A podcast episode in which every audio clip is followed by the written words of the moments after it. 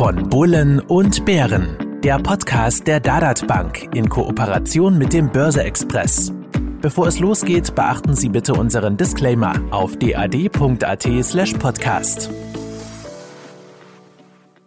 Risikohinweis. Die Inhalte dienen ausschließlich der allgemeinen Information, sind ohne Gewähr keine Empfehlung zum Kauf oder Verkauf bestimmter Finanzinstrumente. Es handelt sich um keine Anlageberatung. Herzlich willkommen zu Von Bullen und Bären, Folge 23, dem Podcast vom Börse Express und der Dadat Bank rund ums Thema Geldanlage. Mein Name ist Robert Gillinger, ich bin Chefredakteur des Börse Express. Mir zur Seite sitzt wie immer Ernst Huber, CEO der Dadat Bank. Hallo Ernst. Hallo, schönen guten Tag. Weiters begrüße ich diesmal im Studio Alois Wögerbauer. Geschäftsführer der drei Banken Generalica AG, selbst vielfach ausgezeichneter Fondsmanager für österreichische Aktien. Mehr als 12 Milliarden Euro an Kundengelder in der Verwaltung, wenn ich mich da nicht irre. Hallo, Herr Wögerbauer. Auch von mir hallo und schöne Grüße aus Linz. Wenn ich vielleicht gleich anfangen darf, wir blicken auf ein starkes Aktienjahr zurück. Mit Anleihen war grosso modo nichts zu verdienen und wer Gold unter den Gewinnern sucht, sucht vergebens. Das soll Sie jetzt aber nicht periodizieren, Herr Wögerbauer. Was waren für Sie das positivste und was die, die negativste Überraschung im bisherigen Anlagejahr 2021? Das kann auch ruhig ein Teilaspekt eines Marktes sein. Die positivste Überraschung war sicher die Aktienperformance äh, in Summe, äh, die ja global bei jenseits 20 Prozent und in Österreich bei jenseits 30 Prozent liegt. Wobei man hier festhalten muss, und das war eben die Überraschung, es war getrieben auch durch Gewinnwachstum. Ich sehe hier keine, keine Fehlinterpretation der Börse, sondern die Gewinnsituation der Unternehmen war bemerkenswert gut, äh, global und auch in Österreich. Das hat die Börse wiedergespiegelt. Die negative Überraschung Abgesehen davon, dass wir vor einem Jahr wohl nicht geglaubt hätten, dass wir ein Jahr später wieder im Lockdown sind, aber das ist ein anderes Thema, äh, war schon durchaus auch Gold. Ich bin auch einer, der, der Gold immer kommentiert und begleitet. Und wenn mir vor einem Jahr wer gesagt hätte, äh, in, in einem Jahr liegt die US-Inflationsrate bei 7 Prozent, äh, die Zinsen sind immer noch bei Null und wir haben immer noch eine Corona-Thematik und man hätte mich um, einen, um eine Goldpreisprognose gefragt, äh, dann wäre wohl schon eine Zahl gekommen, äh, die äh, deutlich über 2000 gelegen wäre. Aber es kann anders, ist halt so. Aber so in Summe gesehen muss man schon sagen, die, die wirtschaftliche Verfassung und die Gewinnsituation der Unternehmen ist bemerkenswert gut. Mhm, okay. Kurzer Themenschwenk, lieber Ernst, wie verlief das Jahr bei der Dadat bisher? So, Gibt es neue Trends? Wie sieht es mit Kundenentwicklung aus? Kannst du uns da ein bisschen was erzählen? Also ich glaube, man kann sagen, das Jahr 2021 äh, geht nahtlos, hat nahtlos ans Jahr 2020 angeknüpft. Wir haben ja letztes Jahr wirklich Rekordwachstum gesehen, was auch die Anzahl der, der Depotkunden betrifft. Wir haben da letztes Jahr 9.000 oder 10.000 äh, Kunden zugelegt äh, im Depotbereich und heuer schaut es ähnlich aus. Also das, das Wachstum äh, ja nach wie vor de facto gleich stark wie auch im Jahr 2019, auch die Umsätze sind weiter angestiegen. Also man sieht das Thema Aktie, äh, das Thema Kapitalmarkt ist angekommen oder kommt immer mehr an, auch bei Herrn und Frau Österreicher. Wir sind noch lange nicht dort, wo wir hinkören. Aber ich glaube, der Weg ist, ist ganz okay und ist ist, ist, ist ein ordentlicher. Was man auch sieht, äh, das ist, dass ganz, ganz stark äh, amerikanische Aktien gehandelt werden. Ich sage vor allem auch die Technologieaktien, aber auch Unternehmungen wie, wie eine BioNTech zum Beispiel. Das ist fast unglaublich. Und äh, was man schon auch sieht, äh, das ist, dass auch der ETF-Bereich immer stärker wird. Ich habe immer schon gesagt, wir hinken da zwar ein paar Jahre hinter Deutschland nach. Ich würde sagen, wir sind heute dort, wo wir in Deutschland zu meiner DRB-Zeit, weiß nicht, vor fünf, sechs, sieben Jahren bereits gewesen sind. Aber auch hier sehen wir, irrsinniger starkes Wachstum und äh, dieser Bereich macht zum Beispiel bei uns auch vom Portfoliovermögen schon fast ein Viertel aus. Also da sieht man schon, äh, dass sich Leute auch mit dieser Thematik stark beschäftigen. Das Thema Fonds ist immer auch schon stark, aber äh, also ich sage jetzt mal aktiv gemanagte Fonds, die, die haben aber bei uns einen Anteil von circa 15 Prozent. Also man sieht schon, dass einiges in Bewegung ist, dass sich alles ein bisschen verschiebt. Das Thema Gold, das der Herr Überbau auch angesprochen hat, auch das ist bei uns ein, ein, ein, ein gutes Thema. Wir haben ja hier einen Goldsparplan und hier kommen auch fast täglich neue Goldsparkunden mit dazu. Das Thema ist interessant, dass die, die, die Leute, die Kunden der Österreicher sieht das als eine Art Versicherung, ein bisschen eine Beimischung hat noch nie geschadet. Also auch hier sieht man, äh, dass das Thema äh, beliebt ist oder auch immer beliebter wird. Herr Bögerbauer, Sie haben vorher auch das Stichwort Inflation gegeben. Für November erwartet das Deutsche Statistische Bundesamt eine Steigerung von 5,2 Prozent. Damit liegt die Teuerung so hoch wie zuletzt vor 29 Jahren. In den USA hatten wir im Oktober 6,2 Prozent, der höchste Wert seit 31 Jahren. 6,8 Prozent im November, ein 39 Jahres Hoch. Ist diese Entwicklung nachhaltig, wie ich immer wieder von Notenbanken höre? Also Entschuldigung, vorübergehend, wie ich immer von Notenbanken höre, oder doch eher ein bisschen nachhaltig? Wie sehen Sie das? Und was sind denn die Implikationen auf die Anlagestrategie aus dem Ganzen? Ich würde sagen, es ist beides. Also die Notenbanken sind ja dabei, ein bisschen zurückzurudern.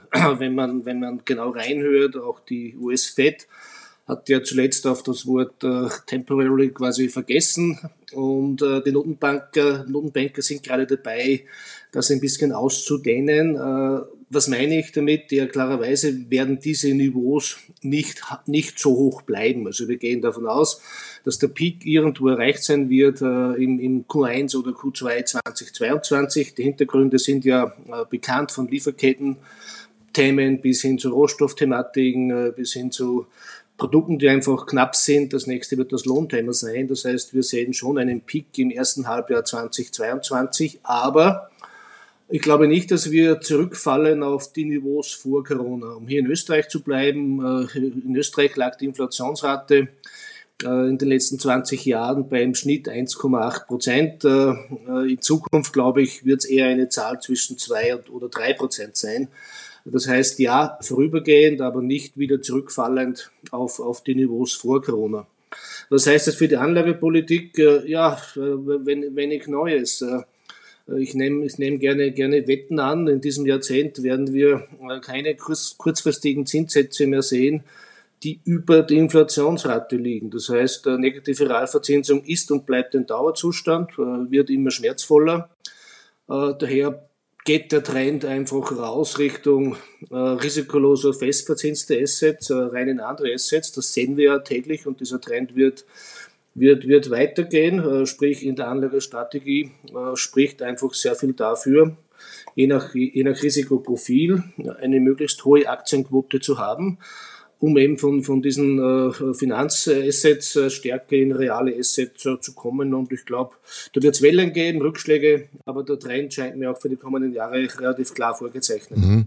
Weil Sie bei realen Assets, auch sogenannten Sachwerten oder auch Sachwerte genannt gerade sind, können Sie uns das ein bisschen so Ihre Einschätzung zu den einzelnen Teilbereichen Aktien, Immobilien, vielleicht auch Rohstoffe, Gold geben und Aktien gelten doch trotz allem schon ein bisschen teuer. Sie haben vorher gesagt, das Gewinnwachstum äh, rechtfertigt die Kursgewinne mehr oder weniger. Immobilien gelten doch auch schon als teuer. Bei Gold, das war die negativste Überraschung für Sie des Jahres oder eine der negativ, negativen Überraschungen.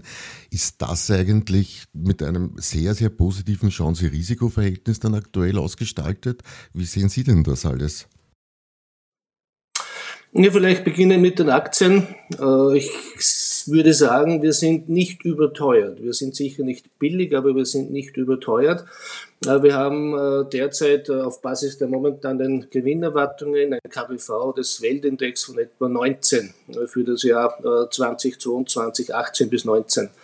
Und man muss das immer wieder in Relation sehen zu dem, was, was bringen denn die risikolosen Staatsanleihezinsen. Äh, ich erwarte keine substanzielle äh, Zinswende. Und der bin ich felsenfest davon überzeugt, ein KWV von 19 äh, bei einem Zins von 0 oder 1 ist billiger als ein KWV von 14 bei einem Zins von 3%. Ich halte diese Vergleiche, wo man einfach hergeht und sagt, das KWV des DAX-Index oder des Weltindex liegt über dem 20-Jahres-Schnitt für einfach falsch, weil hier muss man berücksichtigen, dass die Zinsen am Tiefstand sind. Ich kann ja nicht eine Bewertung vergleichen äh, und, nicht darüber reden, ob der Zins bei 0, 3 oder 6 Prozent ist. Im Jahr 2000 äh, lagen die Staatsanleiherenditen bei etwa äh, 6 Prozent in Österreich und Deutschland für Zehnjährige. Das heißt, Aktien äh, sicher nicht billig, äh, aber auch nicht überteuert. Einzelne Branchen, einzelne Segmente, einzelne Titel, ja, das, das, das, das gibt es immer. Gold, äh, wie schon erwähnt, enttäuschend. Es gibt aus meiner Sicht drei Erklärungsversuche. Keiner überzeugt wirklich. Wir werden alle drei eine, eine gewisse Logik haben. Erklärungsversuch Nummer eins, äh, vielleicht äh, ist für eine gewisse Generation schon Bitcoin das neue Gold. Ich kenne wenig junge Leute, die, die, die Gold besitzen, aber ich kenne doch sehr viele, die sich in Cryptocurrencies bewegen. Möge, möge ein, ein Erklärungsversuch sein. Erklärungsversuch Nummer zwei, auch nur, nur als Versuch, äh, ich glaube, äh, die Notenbanker haben auch durchaus Interesse, dass der Goldpreis momentan nicht nach oben geht, weil es eben diese Kommunikation, dass die Inflation temporär ist, etwas unterminieren würde. Mag sein. Erklärungsversuch Nummer drei, äh, solange die Aktienmärkte stabil sind, und das sind sie, aber sind in den USA nach wie vor nahe der, der All-Time-Highs, wird, wird Gold einfach nicht funktionieren, bei einer Korrektur vielleicht wieder mehr. Wie auch immer, äh, es ist irritierend, daher würden wir momentan auch keine, keine großen empfehlen. Äh, in unseren Mischmandaten fahren wir so Goldquoten von etwa 5%. Äh, vom Gesamtvermögen mehr, mehr derzeit nicht. Immobilien, auch hier ähnliches Thema, sicherlich im Vergleich zu den Aktienmärkten teurer, aber auch hier die gleiche Denke wenn die Inflationsrate äh, sich irgendwo bei, bei zwei bis drei Prozent einpendelt, äh, aber die Zinswende nicht stattfindet, äh, dann kann man sehr schwer argumentieren, dass Immobilien im Preis zurückgehen werden. Also auch hier tendenziell eher Rückenwind. Bei Rohstoffen vielleicht auch als, als, als nicht zentrale Assetklasse. Auch hier gibt es durchaus eine, eine gewisse Logik. Wir alle wissen nicht, ob jetzt die Elektromobilität der, der Weisheit letzter Schluss ist, aber sie wird stattfinden. Und daher gibt es durchaus eine Logik auch für so, für, für so Spezialsegmente wie Nickel oder Kupfer durchaus optimistisch zu sein. Das heißt, Anlage, Anlagechancen äh, gibt es genug, aber wie wir schon gesagt haben, der Trend darüber ist eine Inflationsrate von jenseits 2% bei einer nicht stattfindenden Zinswende. Mhm. Nicht jeder möchte seine Sachwerte, ich sage mal Aktien, Immobilien, Rohstoffe oder Gold, wie auch immer, selbst managen. Die Möglichkeit wäre ja, ihr drei Banken Sachwertefonds. Was erwartet mich als Anleger da derzeit oder überhaupt, Herr Wögerbauer? Und nur weil Sie es vorher angesprochen haben und vielleicht eure Meinung dazu, könnte Bitcoin das neue Gold sein? Haben die Jungen recht? Also zum, zum Ersten, was erwartet äh, die Anlegerinnen und Anleger im Sachwertefonds? Es ist genau das drinnen, was draufsteht. Also wir bewegen uns hier in den Assetklassen Sachwerte Aktien. Also ich betone hier Sachwerte Aktien, nicht der breite Aktienmarkt. Äh, nicht jede Aktie ist per se ein Sachwert. Also dort suchen wir schon dann äh, defensive Geschäftsmodelle, äh, stark auch minenlastig, Modelle, die eine Marke haben und daher auch Preissteigerungen weitergeben können.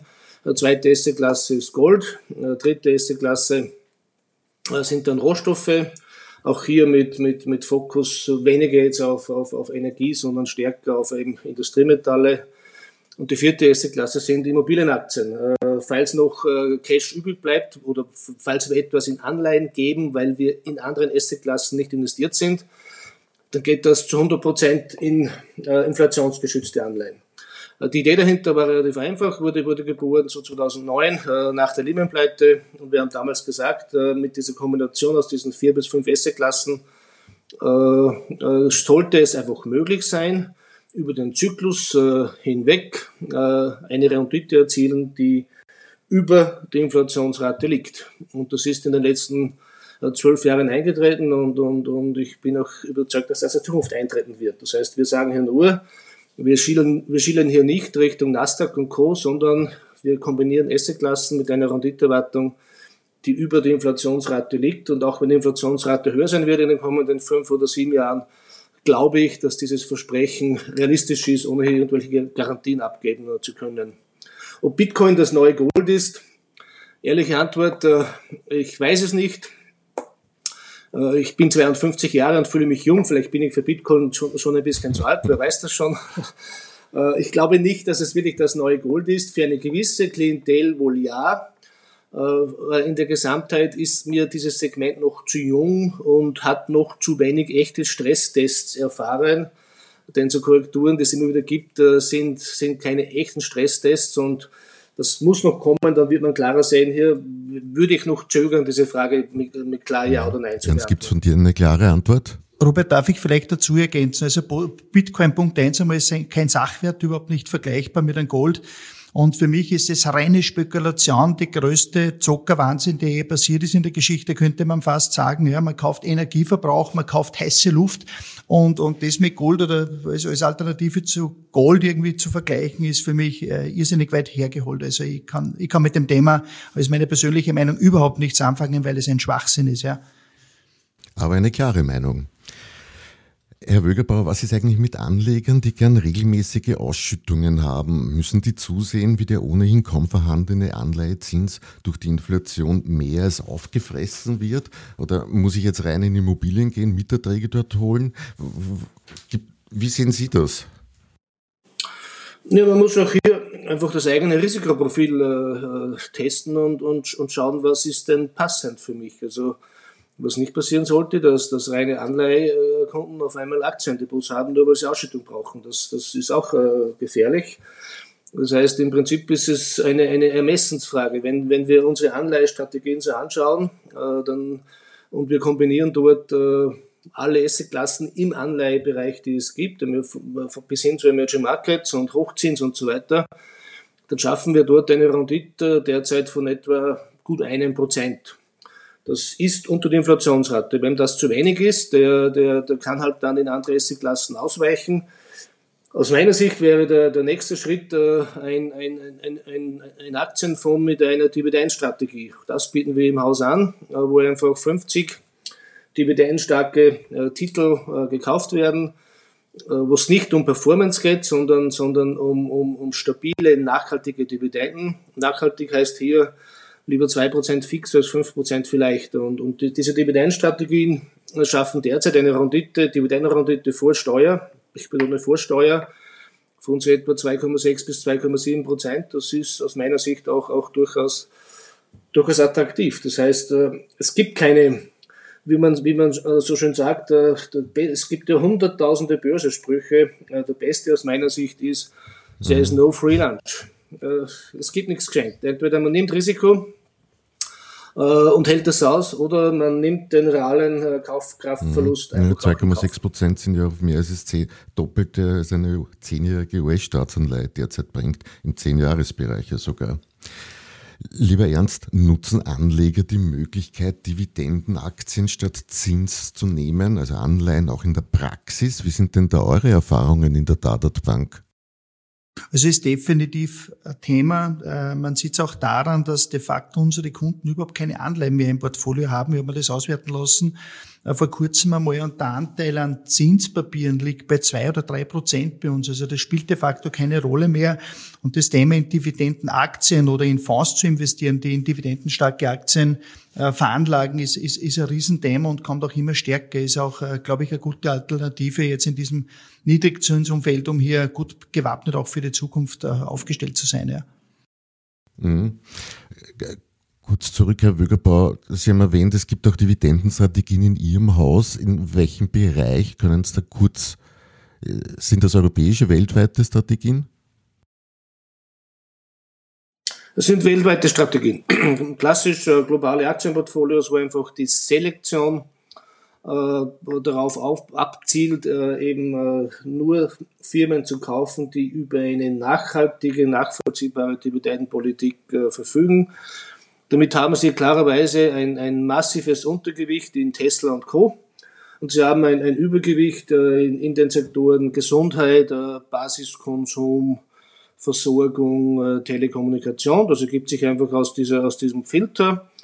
Und ich denke, das macht einfach Sinn, hier als Einstiegsprodukt in den Aktienmarkt nicht gleich mit, mit einem Technologiefonds zu starten, sondern, sondern zu beginnen, einfach äh, das zu tun, was, was, was ja die Idee wäre, investieren, und jedes Jahr die Dividende kassieren und damit am Erfolg des Unternehmens mhm. teilhaben. Okay, danke. Da das Gute bekanntlich so nahe liegt, kommen wir kurz zur Wiener Börse. Lieber Ernst, was waren denn bei euch die meistgehandeltsten österreichischen Aktien und war das Interesse heuer stärker als im Vor- oder in den Vorjahren, sage ich einmal? Die Wiener Börse an sich lief ja sehr gut.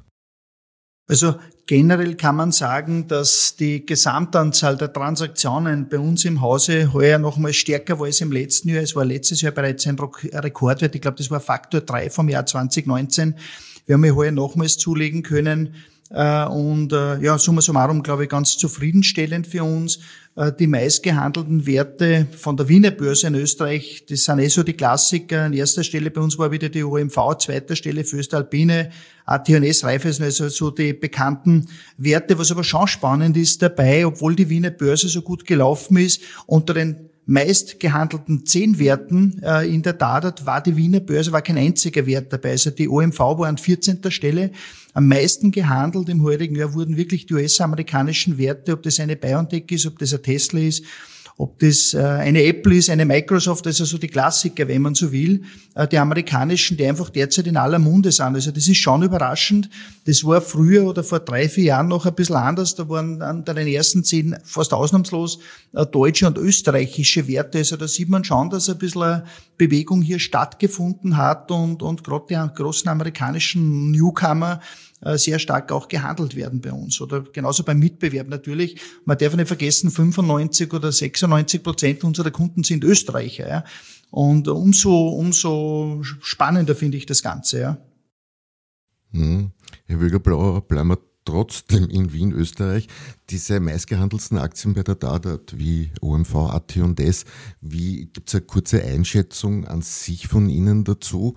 Was ist positiv jeweils und was sind denn, Sie haben einen eigenen Österreich-Fonds, den drei Banken Österreich-Fonds, was sind denn dort so, ich sage die drei, ich möchte jetzt nicht Wetten sagen, aber die größten Übergewichtungen äh, in diesen Fonds? Ich würde es auch gerne eben als Übergewichtung äh, zeigen und nicht als, als, als Aktientipp aus, aus Compliance-Gründen. Die mit Abstand größte Übergewichtung, und damit ist auch alles gesagt, ist die AT&S. Der AT&S ist derzeit im, im Österreich von am höchsten gewichtet, also ich betone höher als, als ÖMV und Erste Bank, mit einer Gewichtung von 9 Prozent. Äh, das ist unsere interne Höchstgewichtung, darüber gehen wir nicht. Äh, weil ich einfach davon überzeugt bin, dass das äh, AT&S, wenn man dem Unternehmen jetzt äh, drei, vier Jahre Zeit gibt, in eine völlig neue globale Dimension hineinwachsen wird. Also wir haben ja hier ein Geschäftsumfeld, das, das perfekt ist. Wir haben Knappheit eben in diesen Produkten, die AT&S macht, also Substrate für, für alle möglichen Technologien. Das heißt, perfekt aufgebaut. Der soll man auch nicht auf den Gewinn des Jahres 2020 oder 2021 schauen, sondern braucht einen Blick für die kommenden drei, äh, drei bis vier Jahre. Ansonsten äh, gibt es in Wien momentan sehr viele Firmen, äh, die, äh, die mir ausgezeichnet gefallen. Ich halte eine Wienerberger für bestens positioniert. Es ist ja fast ein Frevel, wenn immer wieder irgendwo steht Ziegelproduzent. Das war mal vor 15 Jahren. Äh, die machen mittlerweile ja viel, viel mehr äh, und machen das wirklich gut, auch eine, eine sehr kluge äh, Expansionspolitik. Ich halte eine EVN äh, für zu günstig, äh, vor allem aufgrund äh, der Ver Verbundbeteiligung, äh, die ja schon wesentliche Teile des Börsenwertes der AT&S abdeckt.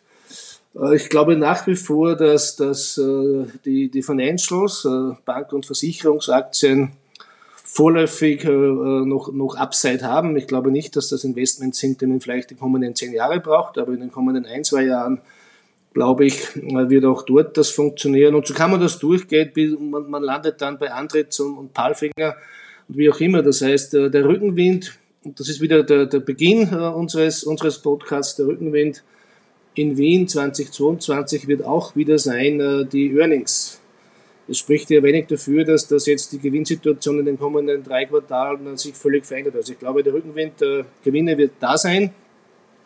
Die Wiener Börse ist nicht überteuert, äh, ganz im Gegenteil.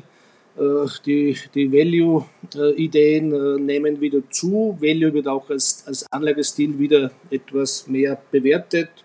Und vielleicht finale Aussage, wenn ich, wenn ich den Österreich-Fonds so durchrechne, derzeit Da kommt raus eine Dividendenrendite von 3,4 Prozent im Schnitt kapitalgewichtet. Auch das ist ja eine Aussage. Das heißt, hier bin ich sehr entspannt und glaube, dass auch 2022 ein, ein, ein gutes, vernünftiges Jahr sein sollte. Mhm.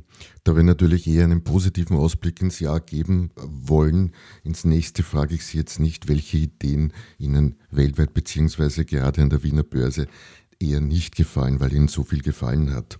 Das heißt, am Schluss ergänzt mir bitte Folgendes, wenn geht in einem Satz. Anleger sollten 2022 und mit Herrn Wögerbauer beginne ich bitte. Nichts an ihrer Grundstrategie ändern, sondern einfach möglichst äh, schauen, möglichst viele sogenannte reale Assets zu haben.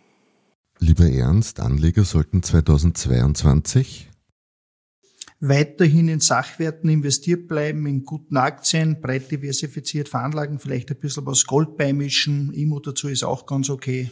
Das wäre mein Ratschlag und Ruhe bewahren. Also ich würde sagen, zwei Experten, mehr oder weniger eine Meinung. Das soll unser Schlusswort für heute gewesen sein. Denkt immer daran, Picunia non olet, Geld stinkt nicht. Man kann es also ruhig anfassen und für sich arbeiten lassen. Automatisch wie früher in Hochzinszeiten geht das nicht mehr. Wer es nicht selbst machen möchte, Alois Wögerbauer würde sich sicher freuen, diese Aufgabe zu übernehmen. Eine ertragreiche Zeit wünscht euch euer Robert Gillinger. Danke für an Ernst Huber fürs Hiersein. Auch ich darf mich ganz herzlich bedanken, wünsche all unseren Zuhörern eine schöne Adventzeit und ein frohes Fest und natürlich viel Gesundheit. Und ebenso ein Danke an Alois Wögerbauer, dass er uns seine Marktexpertise teilte. Auch von meiner Seite danke, hat Spaß gemacht und ich hoffe, es war etwas dabei, was auch einige Gedanken erleichtert hat. Und wer sich für Fonds von Herrn Wögerbauer interessiert, entweder über www 3BG für drei Banken Generali.at oder über die Vorsuche der Dadat Bank auf www.drd.at. Grüß euch und ich würde mich freuen, wenn ihr nächstes Mal wieder einschaltet, wenn es von Bullen und Bären spielt.